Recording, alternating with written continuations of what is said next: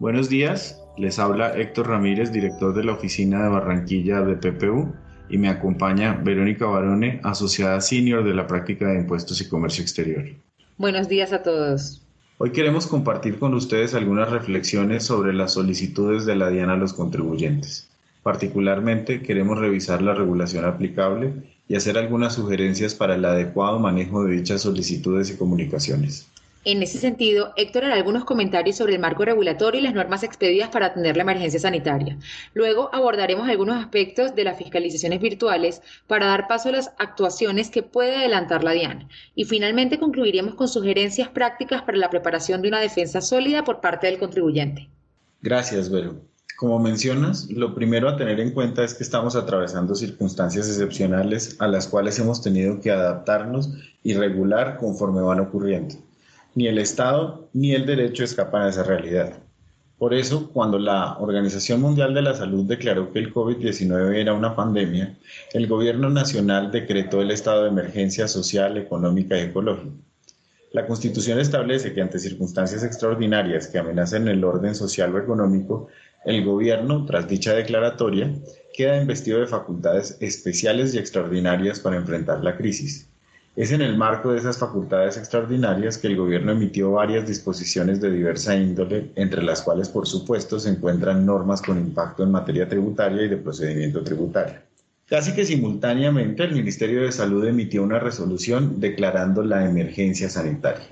Se trata de dos normas distintas que suelen confundirse. Por un lado, los decretos legislativos emitidos con facultades extraordinarias por el presidente y sus ministros, y por otro, la resolución del ministerio, que es típicamente un acto administrativo.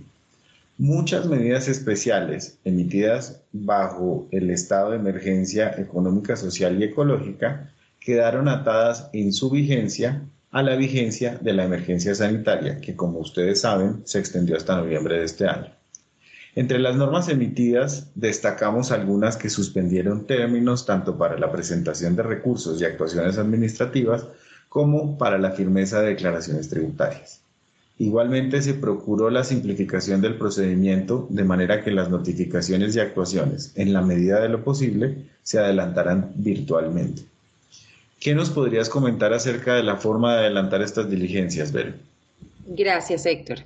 En este punto es importante mencionar que mientras dura la emergencia sanitaria, la DIAN podrá adelantar inspecciones tributarias virtuales. Recordemos que la inspección tributaria es un medio de prueba previsto por el Estatuto Tributario que tiene como propósito verificar la exactitud de las declaraciones tributarias. La novedad en este punto es que esta diligencia se va a adelantar ahora de manera virtual. Esto aplica también para las inspecciones contables y para las visitas administrativas que puede realizar la DIAN en ejercicio de sus amplias facultades de fiscalización. Aprovechando el tema de la virtualidad, consideramos importante hacer mención a las notificaciones. Sobre este tema, la normativa tributaria establece que la notificación por correo electrónico es el mecanismo de notificación preferente. Si bien en el marco de la emergencia por el virus se expidieron normas autorizando la notificación de actos administrativos de manera electrónica, lo cierto es que este aspecto ya estaba previsto por las normas tributarias en particular, queremos mencionar que la notificación electrónica prevista por el Estatuto fue precisamente implementada por la Resolución 38 del 2020, de acuerdo con la cual todos los actos administrativos pueden ser notificados de manera electrónica. Si bien la implementación estaba supeditada a ciertos estándares técnicos, mediante circular externa 8 de julio de 2020, la DIAN informó que a partir del 2 de julio de 2020 se implementaba finalmente este tipo de notificación de actos administrativos. En esa medida, sugerimos tener actualizado el correo electrónico ante la DIAN y asignar un funcionario de la organización para que esté pendiente de ese buzón electrónico. Ahora Héctor les va a mencionar las clases de actuaciones que puede iniciar la DIAN para cuestionar el cumplimiento de obligaciones tributarias por parte de los contribuyentes. Claro, pero en efecto, cuando la administración inicia una actuación administrativa, es necesario revisar qué clase de comunicación realiza, con el fin de determinar cuáles serían sus efectos y qué alternativas de contestación tiene el administrado. Esto es particularmente relevante para definir la estrategia para una contestación efectiva. Podemos hablar de que la DIAN emite tres tipos de actuaciones. La primera clase corresponde a comunicaciones no vinculantes como cartas y oficios persuasivos. Estas cartas normalmente le recuerdan al contribuyente que tiene una obligación próxima a vencer o que ya ha vencido. Sin embargo, con preocupación hemos encontrado que en muchas ocasiones esas cartas insinúan que el contribuyente ha incumplido con alguna obligación y que debe atenderla a la brevedad, corregir o presentar una declaración extemporánea. En estos casos, lo primero que se debe hacer es no caer en la intimidación. Se debe revisar la carta con cuidado y determinar si contiene elementos probatorios que realmente indiquen que hay un problema con alguna obligación fiscal. Luego, se debe revisar si lo afirmado por la DIAN tiene fundamento legal, es decir, si la conclusión a la que llega la Administración con base en la información que supuestamente tiene corresponde con lo previsto en la ley. Finalmente, se debe revisar que el plazo indicado sea el legal. En cualquier caso, estas cartas no es obligatorio responderlas e incluso en ciertas ocasiones es conveniente mantener silencio. Recuerden que cualquier expediente en su contra debe ser revelado por la autoridad para que usted como contribuyente sepa de qué se tiene que defender. Ojo con estas recomendaciones porque a propósito del intercambio de información que suscribieron Colombia y Panamá, es muy probable que la autoridad tributaria vuelva o active nuevamente esa clase de comunicaciones a propósito de los activos que tienen colombianos en Panamá, los cuales no necesariamente están indebidamente declarados en Colombia y es necesario revisar caso por caso. La segunda clase de comunicaciones corresponde a actos preparatorios o de trámite. Con estos, la DIAN hace solicitudes concretas porque considera que es necesario investigar si el contribuyente ha actuado de acuerdo con la ley. Estas comunicaciones sí es necesario responderlas, para lo cual es conveniente asesorarse.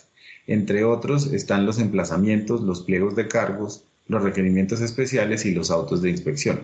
De alguna manera, diríamos, a través de estas comunicaciones, la Administración Tributaria inicia un procedimiento tributario que puede terminar con la última clase de actos. Estos son los actos administrativos propiamente dichos, mediante los cuales la DIAN decide un procedimiento y expresa una voluntad son las liquidaciones oficiales y las resoluciones contra las cuales proceden recursos y son los actos demandables en vía judicial. Otros aspectos que se deben revisar en relación con estas comunicaciones de la autoridad tributaria serían cuáles, Beren. Entre los aspectos que sugerimos revisar, encontramos que cuando la DIAN les remite correos electrónicos, en la página de esta entidad hay un link dispuesto para los contribuyentes para que puedan verificar la autenticidad del correo que recibieron. Adicionalmente, sugerimos confirmar si el funcionario que expide el documento de comunicación está obrando en ejercicio de sus facultades o competencias, es decir, en el curso de un proceso de fiscalización e incluso para documentos emitidos por fuera de un proceso de esta naturaleza, la normativa tributaria expresamente señala el funcionario competente para expedir ciertos documentos. Este tema es importante debido a que la falta de competencia implicaría que el procedimiento no se esté agotando en debida forma por parte de la DIAN y que por lo tanto el contribuyente no obligado a adelantar ni siquiera actuaciones en su defensa. Por otra parte, es necesario identificar el periodo de la obligación a la que hace referencia el documento, es decir, revisar si se trata de renta, IVA, patrimonio, etcétera, y el periodo al que corresponde. Además, se debe tener presente que las declaraciones tributarias gozan de presunción de veracidad, lo que quiere decir que se consideran ciertos los hechos consignados en dichas declaraciones, siempre y cuando sobre tales hechos no se haya solicitado una comprobación especial ni la ley la exija. En esa medida, en función de la asignación de la carga de la prueba, la información de una declaración debe ser desvirtuada en el curso de un proceso iniciado por la DIAN. Por último, sugerimos revisar si la declaración que está siendo investigada está en firme. Como ustedes saben, tenemos diferentes términos de firmeza, que es el periodo de tiempo en el que prescribe la facultad de la DIAN para fiscalizar o cuestionar una declaración. Como Héctor les mencionará más adelante, los contribuyentes tenemos la obligación de atender requerimientos de información y de pruebas. En esa medida, si bien ciertas cartas o comunicaciones de la DIAN no requieren respuesta, es importante identificar la clase de documento que estamos recibiendo precisamente para confirmar si se debe presentar respuesta. Sobre las respuestas, sugerimos que sean por escrito, claras, sintéticas y asertivas, y que sean remitidas al funcionario competente por los canales regulares establecidos para el efecto. Finalmente, vale la pena resaltar que a los contribuyentes se nos debe respetar el derecho de defensa en todas las etapas de un procedimiento administrativo y en esa medida tenemos derecho a todas las garantías de un debido proceso. Ahora Héctor les va a dar algunas recomendaciones finales para adelantar procedimientos ante la autoridad tributaria. Gracias, Vero. En efecto, queríamos hacer algunos comentarios y sugerencias adicionales respecto de la defensa de los contribuyentes. Lo primero que resaltamos es que la defensa empieza desde que se define la estrategia de planeación fiscal. Eso significa que la documentación que soporta los efectos fiscales debe prepararse cuando ocurren los hechos de relevancia tributaria. Recuerden que un caso sólido es aquel en que la documentación, los contratos, las actas, las liquidaciones, es concordante con la contabilización de las operaciones y, por supuesto, con la realidad operativa o de negocios. Si esos tres elementos son coherentes y el efecto jurídico y tributario es correctamente incorporado en las declaraciones de impuestos, el contribuyente podrá estructurar una defensa convincente y sólida. Lo segundo a destacar es que la planeación tributaria o la economía de opción, como algunos la llaman, es un mecanismo válido y legítimo. En efecto, los contribuyentes están obligados a colaborar con las cargas públicas a través de la tributación, pero ello no significa que tengan que escoger los mecanismos que resulten en una mayor cantidad de impuestos a cargo. Al contrario, la libertad contractual y negocial permite válidamente estructurar los negocios de la manera más eficiente, incluso para efectos tributarios. Lo relevante será que los hechos y operaciones declaradas correspondan con la realidad operativa, es decir, que tengan sustancia de negocios y sustancia económica, porque de lo contrario consistirían en simples artificios que terminarían perjudicando a la administración tributaria lo cual volvería toda la planeación en un uso ilegítimo de la libertad contractual. Finalmente, sugerimos que antes de enfrentarse a la toma de la decisión se haga un análisis de éxito con base en el fundamento legal del caso que se quiere exponer y el material probatorio que se tiene. Se debe tener en cuenta lo que mencionamos respecto de la documentación, la operación efectiva y el reflejo contable y su aplicación en derecho. A modo de conclusión, les recordamos que todo procedimiento administrativo tiene unas reglas estrictas a las cuales se tiene que ceñir. Esas reglas están previstas para garantizar la eficacia del debido proceso y del derecho de defensa de los contribuyentes. No se dejen intimidar, asesórense oportunamente y hagan valer sus derechos. Muchas gracias a todos.